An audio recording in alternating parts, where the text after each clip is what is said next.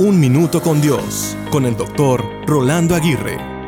Es dolorosamente doloroso. Fue la expresión que escuché de un doctor al salir de la sala de emergencias y comunicarle a una familia que su padre había fallecido. Al hablar de dolorosamente doloroso, nos referimos a esos momentos de supremo sufrimiento, frustración y desánimo. El dolor se puede presentar a nivel físico, emocional o hasta espiritual.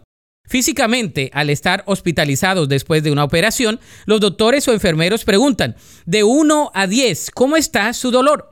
Por lo menos los profesionales de la salud tratan de implementar un sistema métrico para medir el nivel de dolor.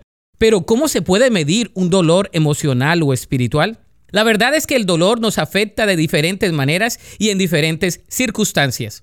Alguien dijo que la única manera de hacer desaparecer el dolor es mediante la muerte. En otras palabras, en esta vida siempre experimentaremos el dolor. Sin embargo, Dios nos enseña mucho en los momentos que estamos experimentando dolor. ¿Cuál es tu dolor? ¿Qué te está enseñando ese dolor? ¿Cómo puedes sobrepasar el dolor que tienes? ¿Puedes clamar a Dios en medio de tu dolor? Dios conoce nuestro dolor y está atento para ministrarnos y para darnos paz en el corazón. Puedes estar seguro que Él conoce tu aflicción, ha llevado tu dolor y puede aminorar cualquier carga que tengas. La Biblia dice en Eclesiastés 1.18, Cuanta más sabiduría tengo, mayor es el desconsuelo. Aumentar el conocimiento solo trae más dolor. Para escuchar episodios anteriores, visita unminutocondios.org.